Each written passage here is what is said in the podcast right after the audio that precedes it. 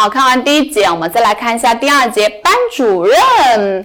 班级和班级里嘛，那么要进行对班级和班级里去进行管理，所以第二节就是班级管理。来看一下班级管理，这里有一些什么？有班级管理的概念与功能，学什么的时候学它是什么概念？那么要管什么呢？什么？主要内容怎么管呢？有原则、方法，还有一些相关的理论模式。在管的当中可能会碰到问题，班级管理当中存在的问题应该。如何去应对？如何去应对？那像前面这个地方，概念、功能、主要内容，都是考选择。原则、方法呢，可能可以用到材料分析题去进行分析。理论呢，考选择题。模式也是考选择题，考选择。问题及应对呢，可以放在材料分析题去考察大家。那我们一个个来看一下，班级管理它是什么？班级管理呢，它是教师根据一定的目的要求，采用一定的措施手段，带领班级学生对学生、班级学生以及各种资源来进行计划、组织、协调和控制，以实现教育目标的组织活动，叫做班级管理。说白了，这里班集体它管的对象是谁呢？我们就可以知道，它是学生还有各种资源，这是它的一个对象。怎么管呢？它的方式有计划、组织、协调和控制。为什么要这么管呢？它要达到的根本目的是什么呢？为了实现教育目标。知道了班级管理是什么，以及它有什么样的功能，那我们去管班级的时候要管些什么呢？就是班级管理的主要内容。你想一下，你是一个班主任，你先去一个班级，你会干什么事情？是不是要选班干、立班规？那么就属于第一个，叫做组织建设管理。第一个要进行机构的建立、规范体系的建立，比如说选班干就属于这种机构嘛，然后定班规就属于规范体系嘛，这是一个组织建设管理。除了要选班干、定班规之后，你是不是时不时的要去管一管学生？哎，有没有恋爱？可能思想有问题，对吧？管一管他的学习，这些都属于一种日常管理、思想管理、纪律管理和学习常规管理。最主要的就是纪律管理。你发现班主任说的最多的一句话就是：你们班怎么跟菜市场一样？管的是一种纪律，纪律就属于一种日常管理。除了要管日常呢，时不时学校开展一些活动，还要进行班级活动管理。这个活动呢，是发展学生素质的基本途径。是这里的第二道选择题哈，第一道选择题就是问以下哪些属于它的班级管理的内容？第一个选班干令班规属于组织建设日常管理，第二个是班级活动管理，最后呢还要去开班会呀，各种东西要协调校内外各种教育力量，所以是教育力量的管理就有家校社，家校社是班级管理的。四个内容，第一个是组织建设，第二个是日常管理，第三个是班级活动管理，第四个是教育力量管理。其中班级活动它是发展学生的基本途径。好，我们知道了班级管理是什么，以及要管些什么东西，我要怎么样管呢？这里就有一些原则和方法。原则的话，这里有六个，大家了解一下就可以哈。可能会考在材料分析题里面，但是目前没有怎么见它考过。第一个呢是要坚持方向性原则，方向性原则呢就是要坚持正确的方向，这属于一种方向性原则。第二个要做到全面管理，你不可你不能只管学生的成绩，其他思想方面也要去进行管理。第二呢，管是为了不管让学生参与进来，所以是自主参与原则。而且不仅要管，还要对他进行教育，要体现一个教管结合原则，教育和管理相结合，全相结合。第五个呢是全员激励原则，全员激励原则呢指的就是要激励全班同学都参与。全员激励原则，平行管理，这个平行指的就是通过对个人的管理去影响集体，通过对集体的管理去影响个人。马卡连科哈，待会我们还会去讲到它。马卡连科，马卡连科，它就是跟平行管理绑在一起的。然后看到平行，想到个人和集体，是班级管理的原则。如果考案例分析题，你就记住有这六个原则哈。可以给大家一个口诀，叫做方自平交两全。方呢，指的是方向性原则；自就是自主性原则；平就是平行管理原则。教就是教管结合原则，两全就是全面管理原则和全员激励原则。这里这里你有有学有余力的情况下可以背一下，没有就算了哈，因为在这就考材料分析题也没有怎么见他考过。那么除了原则之外，还有一些方法可以教，可以让大家去进行管。第一个呢叫做调查研究法，比如说当你发现你们班同学有早恋倾向，好像他早恋，你可以去通过调查研究，可以去找他同桌来问一问，对吧？是调查研究法。第二个是目标管理法，目标管理法就是确定。在我们班上确定一个班级目标呢，再把这个目标转移到个人身上，这是一个目标管理法。当你看到这个班很松散的时候，大家都无无事可做的时候，你就可以采用这样一种方法——目标管理法。第三是榜样示范法，选择一个比较好的榜样，比如说我们可以去选三好学生，去选优秀学生，都属于一种榜样示范法。情境感染法呢，可以去创设一些情境，创设情境。比如说，可以布置一下教室里面，然后贴一些名人名言，去影响学生，这属于一种情境感染法。规范制约法呢，就是通过规章制度去进行制约学生。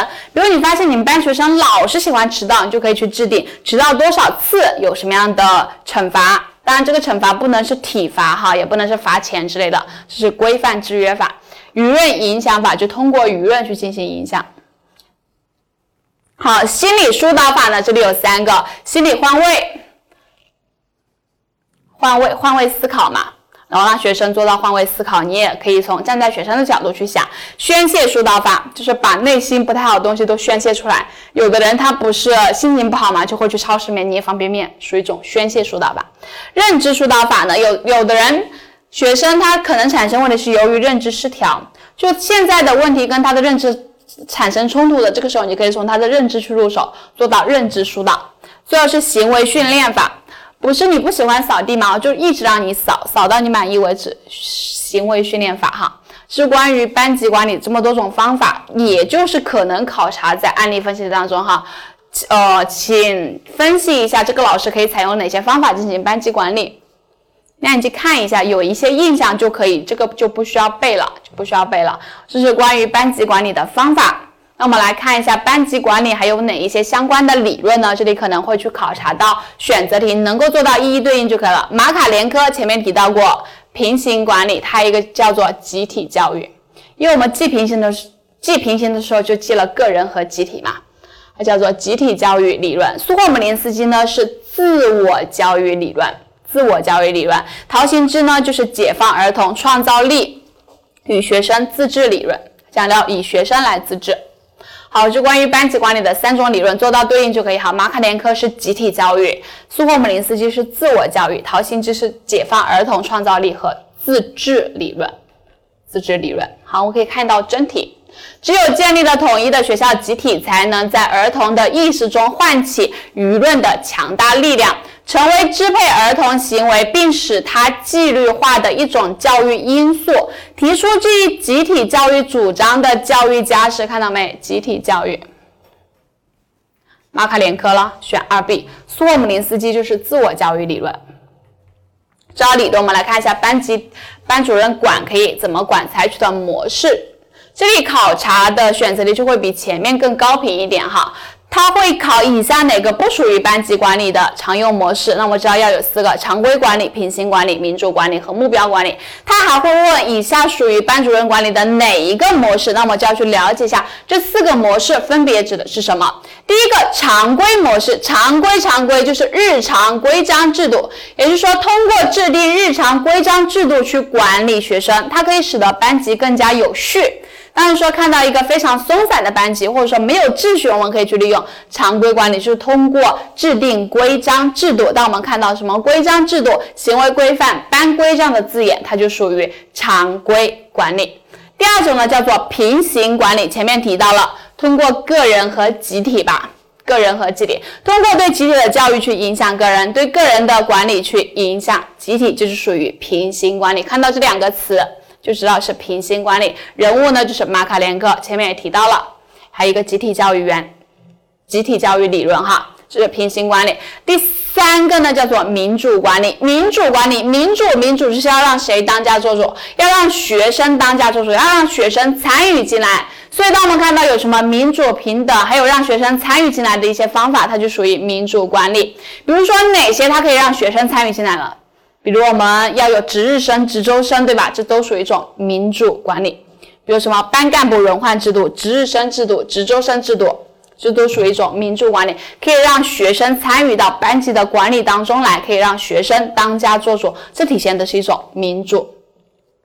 最后一种管理是目标管理，前面在管理方法里面也提到了目标管理。这个目标管理就会考它的代表人物是德鲁克，美国的管理学家德鲁克。这个目标要怎么样通过目标去进行管理呢？他先。让全班同学制定一个共同的总目标，再把这个总目标转化为个人目标。个人目标，那么你看到转化为个人，你自己为了达到目标，是不是要对你自己去进行管理？所以呢，它是一种由他控转到自控的一种以自我管理为中心的管理模式。自我管理，哈。自我管理的一种管理模式，就关于我们班级管理的四种管理模式。常规就是日常的规章制度，所以有什么规章制度、行为规范。平行就是集体和个人，马卡连科。民主管理呢，需要让学生当家做主，比如说值日生制度、值周生制度、班干部轮换制度。目标管理呢，它是由美国的管理学家德鲁克提出来的，它是强调由总目标转变为小组目标，再转变为个人目标，是一种总目标是别人对你的控制，而个人目标呢是自己的一个控制，是一种由他控转向自控的，以自我管理为中心的一个管理模式。把握这里能够做出选择题即可，是它的一个管理的模式。好，那么有这么多方法去管哈，但是班主任还有些时候可能管不好，管不好可能就会出现问题。你会发现班主任他经常喜欢干的事情什么？跟你说一句话，体育老师有事。音乐老师有事，美术老师有事。明明体育老师人家按道理应该是身体最好的，结果变成了身体最不好的哈。很多上岸的同学考完教资，然后教招也上嘛，然后他们有考上体育老师说怎么办？我天天背生病，就是班主任他就会利用自己的一些权威哈，然后去压榨这些老师的一个上课的时间。体育老师有事，音乐老师有事，美术老师有事，就是在管的时候他会这样，你看，而且动不动就来。你回过头，哎，就在窗口看你；回过头就在窗口看你。你看，早自习的凝视，上课的凝视，晚自习的凝视，无时无刻不在门缝里看你哈。你看到，不仅在门缝看，实在不行还要搬个凳子在这里看，这都是我们的常态啊。这这种就是最恐怖的，趴在窗口一声不响，你在玩手机，他不立马绞掉你的，还是等你玩打输了这把游戏再绞掉你的手机，这样更难受。你会发现在这些管理当中呢，可能就会存在一些问题了。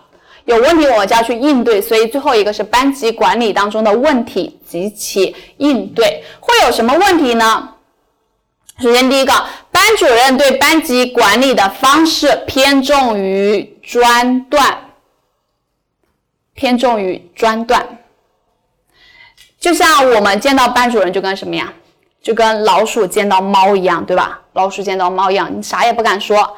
班主任对班级管理的方式偏重于专断，这主要也是由于受到分数的压制哈。因为不这样管你的成绩就提高不了，成绩提高不了呢，那么就是在世俗的眼光里面哈，就会觉得我们这个班不太好，就觉得这个班主任管的不太好。而且还有一种就是由于以前就是师道尊严嘛，班主任他就是。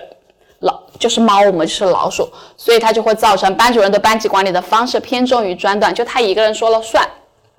好，第二个呢是班级管理的制度缺乏活力，民主管理的程度较低。其实在这个在我们呃中小学体系里也是比较明显的。你会发现在读书的过程当中，你读了小学六年五年，这五六年班长带换的嘛，根本就不带换的，一直都是学习成绩好的，因为成绩好的就是那么几个人。你就看到班级管理的制度缺乏活力，根本就没有动过，它的位置就没有动过。民主管理程度较低，有这样的问题，我们怎么办呢？你看，什么都是听班主任的，也就是说没有以学生为主体，对吧？那么我们就强调要以学生为主体，确立学生在班集体，当中的一个主体地位。好，既然你是主体地位，你是主人，你是这个班的主人，那么叫谁来管？叫你自己来管。所以有目的的训练训练学生的班级管理能力。管理能力，我为什么要让他学生自己管，而不是我管呢？我的目的是为了要以满足学生的发展为目的，这是关于解决的策略。讲了这么多，就是学生没有地位啥？怎么样有地位呢？那我就第一步确立学生在班级管理当中的一个主体地位。